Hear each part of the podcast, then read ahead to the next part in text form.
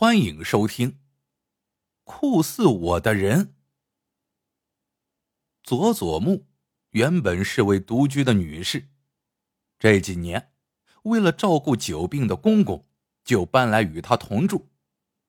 这天晚上十点多，电话铃突然响了，他拿起话筒，一个年轻男人的声音响了起来：“请问是袁口家吗？”唉，原来是拨错了电话。佐佐木松了一口气。他本来打算回答：“不，你打错了。”但脱口而出的居然是：“是的，有什么事吗？”一刹那，他连自己都不明白是怎么回事也许是想找个人说说话吧。对方的声音陌生悦耳。就算是拨错号码，陪他聊上一阵也不要紧。短暂的沉默之后，年轻人怯怯的问：“请问，美金子小姐在吗？”听声音，对方像是二十多岁，那么这个美金子应该是他的恋人了。瞬间，佐佐木决定扮成母亲角色，他回答说。小女还没回家呢。还没回家。青年喃喃道，略微迟疑之后，他紧接着问：“对不起，那么他什么时候会回来？”佐佐木反问：“抱歉，请问你是？”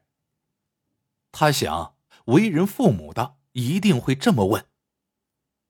年轻男人显得很紧张，结结巴巴的说自己姓青田。佐佐木顺势说道：“小女回来后，我叫她给你回电话，你的电话号码是。”佐佐木有种错觉，仿佛自己真的是原口美金子的母亲。这位青田先生表示会再打来，没有留下号码，便挂断了电话。佐佐木本想，等他再打来，应该已经发现第一次是拨错号码了。一想到青田明白真相时的狼狈样子，佐佐木不由得笑出声来，心情开朗了许多。这些年来，丈夫早逝，她独自照顾公公，疲惫不堪，很少这么开怀过了。她走进房间。见公公的咳嗽好不容易停止，便帮他盖好棉被。约莫过了二十多分钟，电话又响了，还是刚才那位青田先生。他还是问美金子小姐是否在家。佐佐木一愣，看来他还没有发觉拨错号码。不过再细细一想，不对，也许是美金子。给了他错误的电话号码，而这个号码恰好是自己家的。若是那样，这位青田先生或许会一直打电话来。想到这里，佐佐木后悔为了一点恶作剧心理而说谎了。应该告诉青田事情的真相吗？佐佐木踌躇了，结果顺口回了一句。不在，他刚刚打电话说今天要住朋友家。话一出口，佐佐木心想：糟了。但转念又想，只要是有点常识的人，应该不会再打来吧。果然，青田诚恳的说了声抱歉，就挂断了电话。没过十分钟，电话铃声又响了。佐佐木抓起话筒，未贴近耳朵，青田的声音立刻传来：“我是青田，请问美金子小姐在家吗？”直到这时，佐佐木才发觉青田的不正常。他故意冷冷的说：“我刚才说过了，美金子今天不会回家。”青田说。我会打到美金子接听为止。佐佐木感到很无语。岂有？你好像听不懂我的话呀。青田的语气忽然变了，他断然说道：“如果他不接，我就上门来找他。”佐佐木呆住了，话筒传来的声音变得好可怕。他感觉到了事态的严重性，不能再瞒下去了。他深吸了一口气，跟对方坦白了实情，自己并不是所谓的原口美金子的母亲，只是因为很久没听到外人的声音，所以想多讲些话。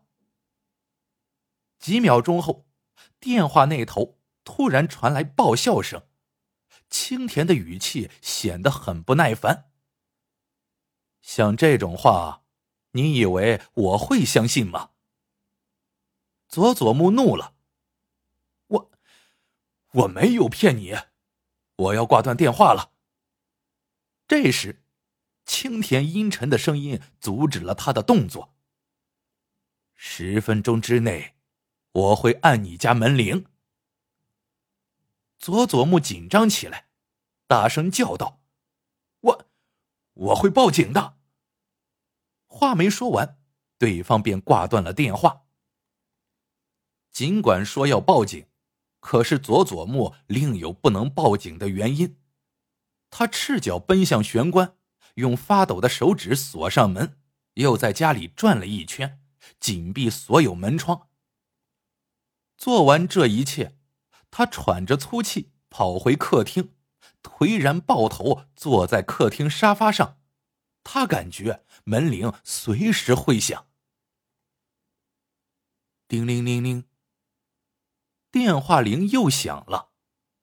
佐佐木盯着电话，是青田吗？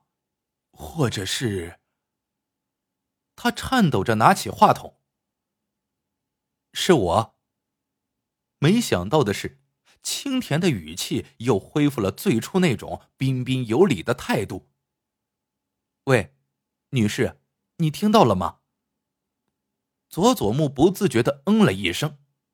青田笑着说：“刚才很抱歉，电话中吓到你了，对不起，我是太过火了。你不会已经报警了吧？”佐佐木大惊，嘴巴张成 O 字形。原来，打电话不过只是个恶作剧。青田随便找个电话号码打过去，若有人接听，他就问：“请问是元口先生家吗？”当然，对方会认为是拨错号码，回答不是，那样他就会挂断电话。像佐佐木这样同样以恶作剧来反击的，青田还是头一次遇到，于是。也起了想和他玩下去的念头。原来是这么回事。佐佐木松了一口气，捏着话筒颓然坐下。一旦明白了事情的来龙去脉，佐佐木忽然对青田产生了亲切感，仿佛多年前就已认识他一般。佐佐木温和的抱怨道：“真受不了，我还以为是流氓呢。”青田柔声的道歉，他说自己学生时代参加过话剧社，所以一时寄养。从电话中，佐佐木得知青田和母亲一起生活。母亲虽然没有生病，可是一定要儿子留在身旁。前些日子，公司命令青田到札幌分公司赴任，可他不能留下母亲，只好拒绝了。结果就被炒了鱿鱼，目前正在失业中。这时，佐佐木觉得特别能够理解青田了，和自己一样，青田没有多少朋友，只是和彼此不太能沟通的老年人生活在一起。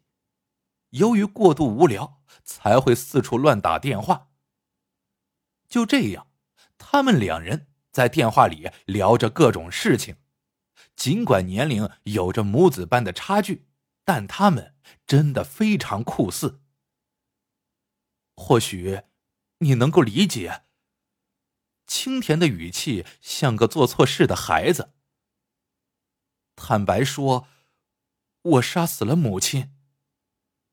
清田的话让佐佐木吓了一跳，话筒差点从手中滑落，他的掌心不停的冒汗。与此同时，青田在电话里催促道：“喂，喂，你在听吗？”好不容易，佐佐木才用沙哑的声音回答：“啊，我在听着。”青田放低了声音，告诉佐佐木：“就在一个小时前，母亲和平日一样唠唠叨叨，他不想再听了。”就从背后把母亲勒死了。更可怕的是，青田还说，他母亲现在正躺在自己身边，脖子上勒着洗衣绳，双眼圆瞪，始终逼视着他。佐佐木觉得头皮阵阵发麻。电话中继续传来青田的声音，他说：“勒死母亲后，自己觉得有点后悔。”发现这样一来，连谈话的对象都没有了，寂静令他感到不安，所以才随便按着号码打电话，总觉得母亲好像仍活在那里。结果遇见了同样爱恶作剧的佐佐木。听不见佐佐木的回答，青田再次确认道：“喂，你在听吗？”佐佐木感到头痛，两边太阳穴忍不住的抽搐。他告诉青田自己要挂电话了。啊，呃，请等一下。青田慌忙解释：“我又太过火了，刚才我说的勒死母亲之类的话，都是骗你的，只是肚子里的细虫又在发作，所以。”青田笑了。声音亲切而爽朗。佐佐木似乎松了一口气，自言自语道：“我知道你在说谎。”青田连忙又说：“家母正在洗澡，大概快洗好了吧？”佐佐木忽然觉得不安起来，他急切的说：“我真的要挂断了，公公好像正在咳嗽呢。”我必须赶快送药过去。青田接着说：“是吗？那真遗憾。”没等青田继续说下去，佐佐木挂断了电话，并拔掉了电话线。他走出客厅，走向里面的房间。公公静静的躺着，姿势和刚才一模一样，而且也没有咳嗽。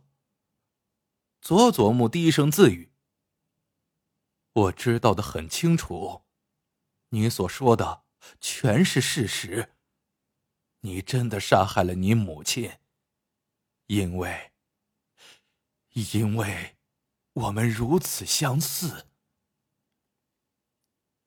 佐佐木跪在公公枕边，轻轻的解开紧勒在公公脖子上的电线。好了，这个故事到这里就结束了。喜欢的朋友们记得点赞、评论、收藏，感谢您的收听。我们下个故事见。